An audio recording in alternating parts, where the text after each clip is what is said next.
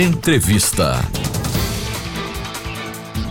A entrevistada a partir de agora no Jornal da UFES é Carolina Fernandes, chefe da divisão de apoio ao leitor da Biblioteca Central da Universidade Federal de Sergipe. As bibliotecas da Universidade Federal de Sergipe retomaram o funcionamento no último dia 31. Quais adaptações foram feitas para atender os protocolos sanitários da instituição? Seja muito bem-vinda, Carolina, Rádio UFES FM. Boa tarde. Desejo a todos uma boa tarde. Então, é, nós realmente iniciamos as atividades é, de forma parcial a partir do dia 31. Parcial por quê? Porque existem alguns serviços, como de empréstimo, por exemplo, que eles precisaram de um planejamento estratégico mais elaborado.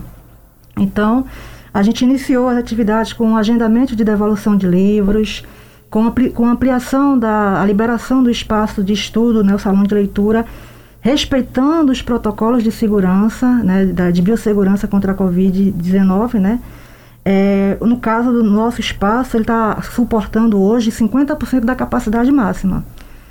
É, tra é, trabalhamos também com a questão de é, consultas bibliográficas, continuamos a dar os treinamentos online, é, os pedidos de comute, de, de ficha catalográfica. Então, basicamente, eu diria que a você que 70% dos serviços já foram, é, já começaram a ser trabalhados desde o dia 31.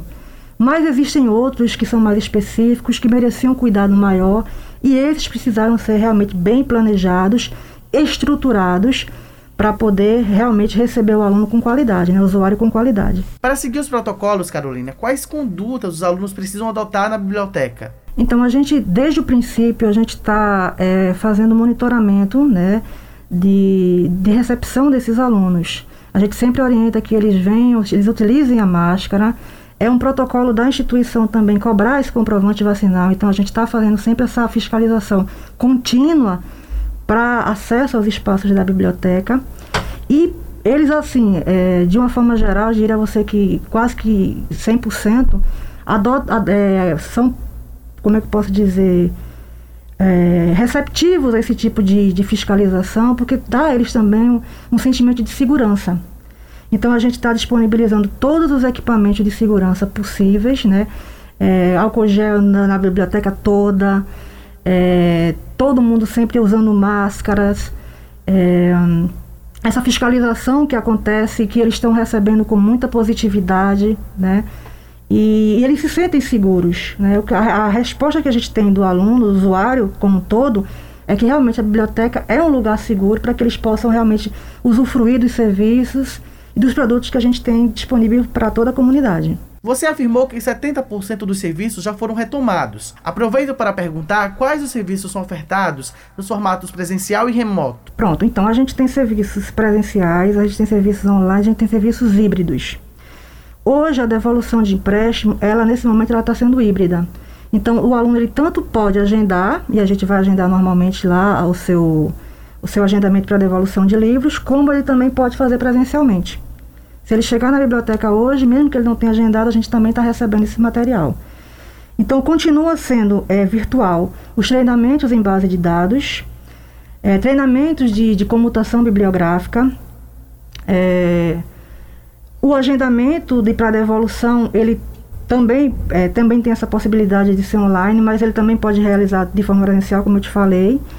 O empréstimo de livros que a gente liberou desde ontem, né, porque a gente teve que adaptar todo um sistema para receber esses parâmetros, esses novos parâmetros para empréstimo de livros, eles também estão sendo feitos de forma, é, a solicitação de forma virtual, mas o empréstimo efetivo tem que ser de forma presencial.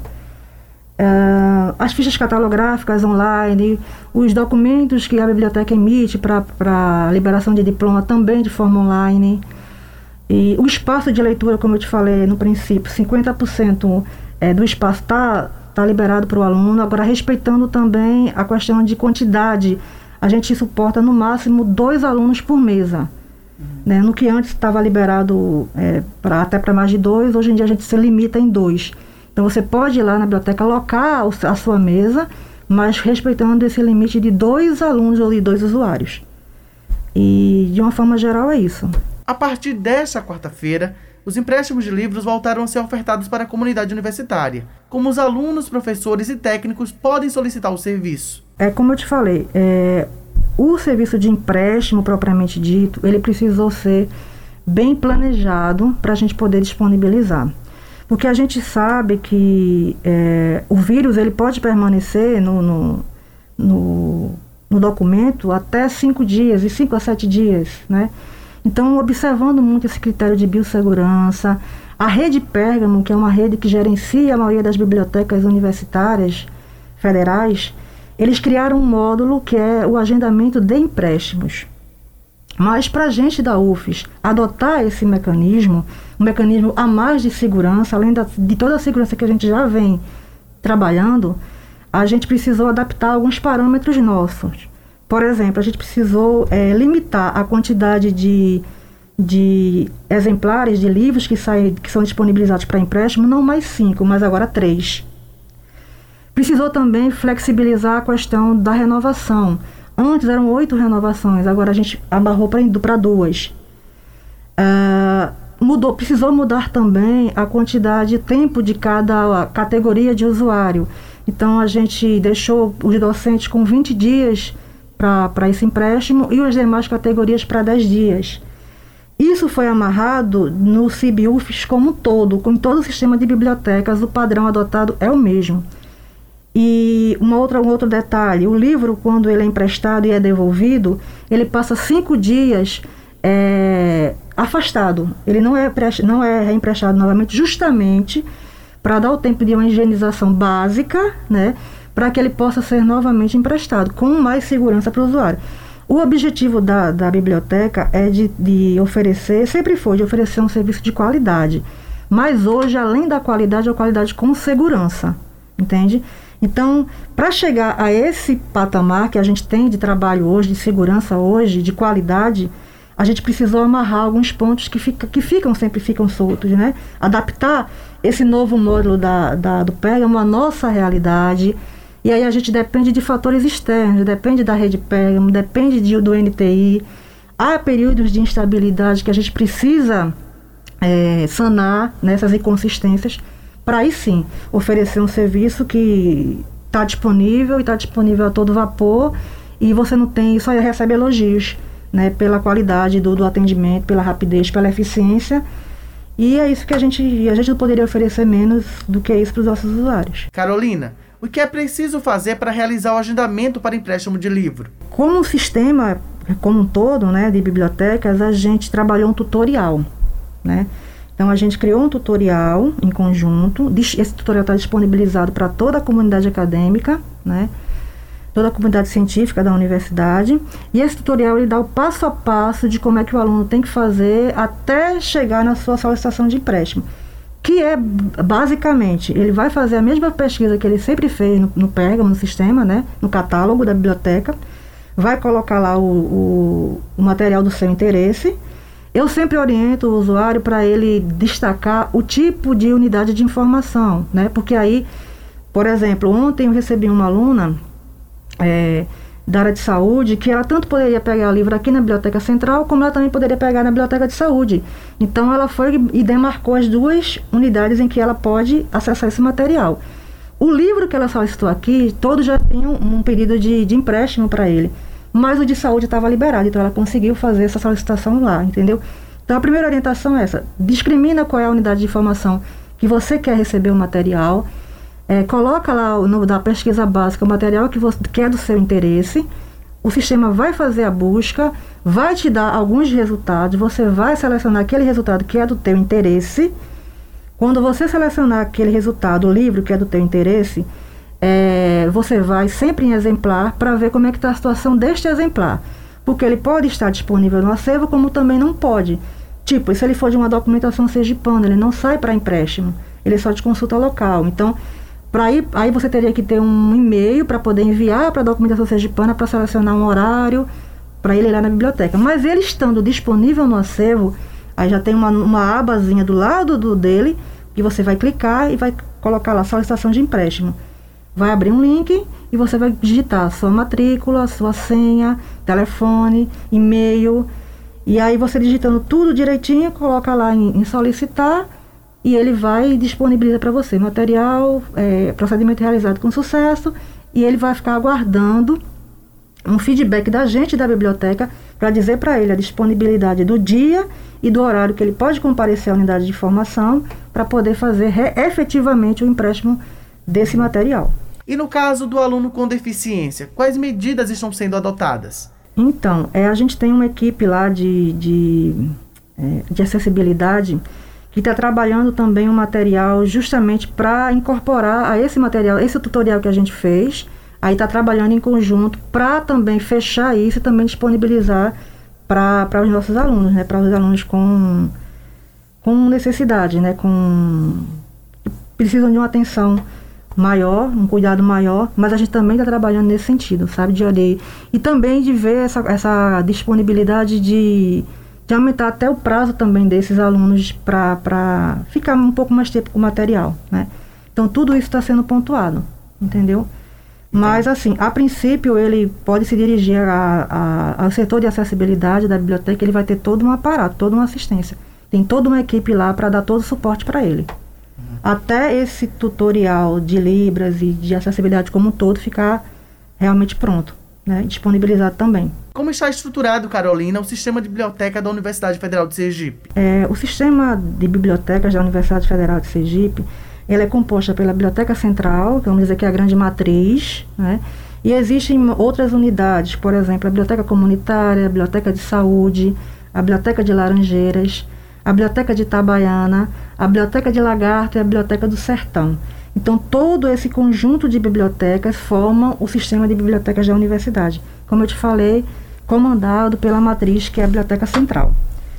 É, todas essas bibliotecas que eu te falei, elas, elas trabalham com a divisão de apoio ao leitor, que é essa assistência mais direta com o aluno, com o usuário, né? E também o serviço de processamento técnico, né? Então, existe o, a, esses dois grandes setores, que é o, a, a divisão de apoio ao leitor e a divisão de processamento técnico, que é quem são, vamos dizer assim, a peça chave ali para aquela biblioteca funcionar, para aquela biblioteca prestar os serviços para a comunidade científica. Mas aí que eu, como você é, bem perguntou, o, como, a forma como é estruturado esse sistema de bibliotecas é dessa forma. A biblioteca central, como uma matriz, né, e essas outras bibliotecas que compõem todo esse sistema de bibliotecas da universidade.